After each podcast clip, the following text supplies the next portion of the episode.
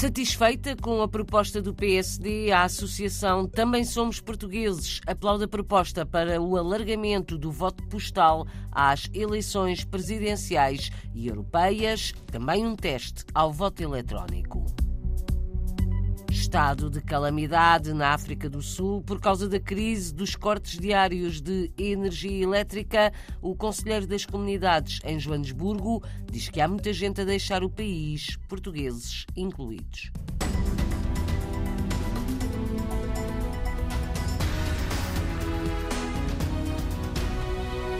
A Associação Também Somos Portugueses aplaude a proposta do PSD para o alargamento do voto por correspondência às eleições presidenciais e às europeias. Atualmente, o voto postal está previsto apenas para as eleições legislativas. O projeto de lei do PSD foi entregue hoje na Assembleia da República. Propõe também um teste ao voto eletrónico com os imigrantes nas eleições europeias europeias do próximo ano. São medidas que prevêem quase todas as propostas da Associação Também Somos Portugueses, por isso, Paulo Costa saúda o PSD. Congratulamos o PSD Número um, pela oportunidade. Acho que nesta altura em que há um ano exatamente depois de serem contados os votos, a apresentação de um projeto é significativa e também pelo facto de respeitar quase integralmente as recomendações que tinham sido feitas, nomeadamente o método de voto igual para todas as eleições, teste de voto eletrónico remoto, o envio dos postais para os consulados em DC para Portugal porque isso acelera a contagem dos votos, mais as campanhas de informação. Tudo isto, se for aprovado, vai contribuir em muito para a participação dos portugueses em todas as eleições. Paulo Costa, presidente da Associação Também Somos Portugueses, o PSD entregou hoje no Parlamento as suas propostas de alteração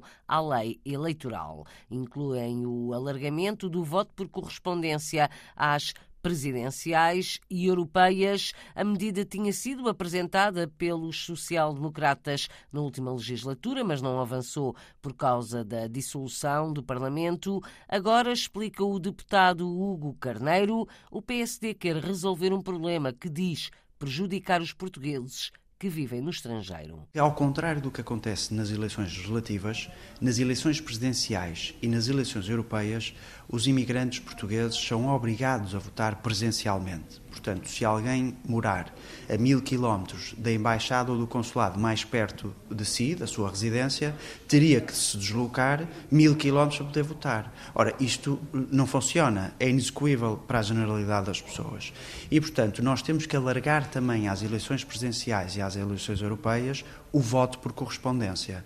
E esperamos agora conseguir resolver este problema. O alargamento do voto por correspondência pode significar que deixa de ser obrigatório o voto presencial para os portugueses no estrangeiro. Esta é uma das medidas propostas no projeto de lei do PSD que deu hoje entrada no Parlamento. Na proposta para a alteração da lei eleitoral, o partido vai mais longe e quer também fazer um teste ao voto eletrónico com os imigrantes. Os imigrantes, se isto correr bem nas eleições europeias, passam a poder votar, depois com uma alteração legislativa que teremos que fazer, passam a poder votar acedendo a um portal, a um site, eh, reconhecendo a sua identidade com a chave digital do cartão de cidadão, com o leitor do cartão de cidadão e o PIN, ou com o código eh, PIN que a administração eleitoral envia para o e-mail e para o telemóvel que as pessoas têm registadas no cartão de cidadão, acedem ao portal, inserem esse código e votam. E esse voto é secreto e ninguém o conhece e até com uma vantagem: é que durante os 10 dias que antecedem a data das eleições, a pessoa pode mudar o seu sentido de voto, se assim o pretender. Explicações do deputado do PSD, Hugo Carneiro, ouvido pela Antena 1. A ideia dos social-democratas é que o voto eletrónico possa ser testado nas eleições europeias do próximo ano. No projeto de lei do PSD para o alargamento do voto postal às presidenciais e europeias, mantém-se a obrigação de envio de fotocópia do cartão de cidadão regra contestada pela Associação também somos portugueses. Esta e mais algumas em que a Associação insiste, de acordo com Paulo Costa. Continua a pedir a fotocópia do cartão de cidadão no voto postal. Nós defendemos métodos alternativos, defendemos, por exemplo, que seja escrita à mão pelo eleitor o seu número de cartão de cidadão,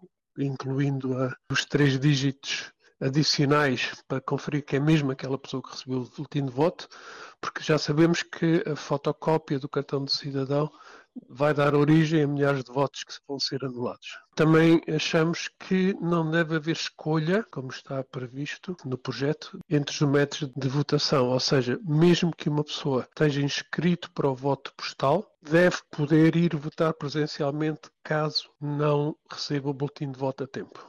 E a terceira não estava nas nossas recomendações, mas nas nossas conversas com a administração eleitoral achámos que era uma ótima ideia e que devia ser incluída aqui. A hipótese de dizer não me envie o boletim de voto, porque eu não preciso, porque eu vou votar presencialmente, que possa ser feita não só nos consulados, mas também eletronicamente no portal Eu Eleitor. No fundo é permitir que algumas operações que são feitas nos consulados possam ser feitas eletronicamente, mais uma vez no sentido de evitar as deslocações aos consulados. Paulo Costa, da Associação também somos portugueses. Diz na RDP Internacional que a outra questão que continua em aberto é o número de deputados a eleger pelos círculos da imigração. Europa e resto do mundo. Na campanha eleitoral houve vários partidos, aliás, quase todos os partidos concordavam com o aumento da representatividade, alguns diziam 5, outros diziam 7, portanto, com o aumento do número de deputados. Nós não indicamos um número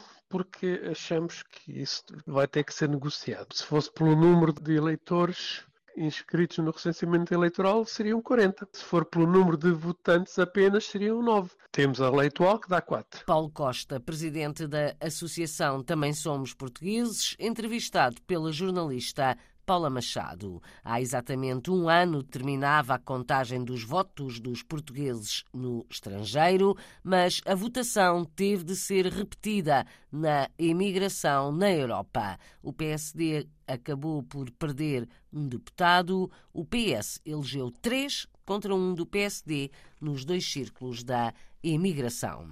A África do Sul entra em estado de calamidade por causa da crise provocada pelos cortes diários de energia elétrica, entre outras questões. Ontem, no Parlamento, na cidade do Cabo, o presidente sul-africano anunciou várias medidas, incluindo a nomeação de um ministro da Eletricidade, a crise no país, a corrupção tem empurrado muita gente para a imigração, incluindo muitos lusodescendentes, conta Vasco Pinto de Abreu, conselheiro das comunidades portuguesas em Joanesburgo. Há muita gente a abandonar o país, e até sul-africanos, não é só a comunidade portuguesa. E a desconfiança em relação a este governo é, é muito grande. Continuamos com os mesmos, corrupção é, é endémica, seja nas municipalidades, seja no governo, e as últimas sondagens, vai haver eleições uh, para o ano, e as sondagens dão cerca de 35% ao, ao ANC. Portanto, até o próprio povo sul-africano está cansado, está cansado do ANC, está cansado das promessas e esperemos que alguma coisa mude. Insatisfação e cansaço na África do Sul com a corrupção e a crise. Ontem, no discurso sobre o estado da nação, o presidente sul-africano declarou o estado de calamidade, anunciou como prioridades a resolução dos problemas da energia, o combate ao crime, corrupção, desemprego e pobreza. A crise evoluiu progressivamente e afeta todos os setores da sociedade. Devemos agir para diminuir o impacto da crise nos agricultores, nas pequenas empresas, nas nossas infraestruturas de água, na nossa rede de transportes e em várias outras áreas e instalações que apoiam a vida do nosso povo.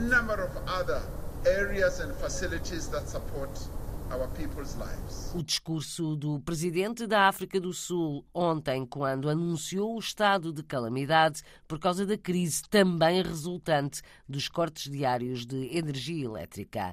O conselheiro das comunidades, Vasco Pinto de Abril, explica o que muda com a declaração do estado de calamidade. A partir de agora, o Governo pode tomar medidas de exceção quanto à contratação de pessoal, contratação de meios privados de fornecimento de energia, pode contratar aqueles famosos parques geradores que estavam um bocado bloqueados por eh, terem que passar pelo Parlamento. E, além disso, o Presidente Ramaphosa também vai criar um ministro para a eletricidade apenas, portanto, vai retirar do Ministério da Energia a parte da eletricidade para tentar acelerar a produção de energia pelos privados e a instalação de energia verde, de renováveis. Aguardam-se mais medidas para enfrentar a crise na África do Sul. Vasco Pinto de Abril não está confiante. Eu acredito que venham mais medidas. Estamos curiosos de saber quais são as medidas excepcionais que vai tomar de acordo com esse estado de emergência mas uh, não acreditamos. Não acreditamos porque foi isso que aconteceu durante a pandemia e isso deu aso a que uh, houvesse ainda mais corrupção, que contratassem companhias sem nenhum historial no fornecimento de medicamentos, por exemplo, ou de máscaras, ou o que fosse, e acabou tudo nos bolsos sempre dos mesmos do Partido do Poder. E uh, as pessoas desconfiam que se não for bem controlado que vai acabar no mesmo. E quem vai pagar depois acaba por ser o povo e vamos continuar com os mesmos problemas. Nós temos isto, problema há 15 anos,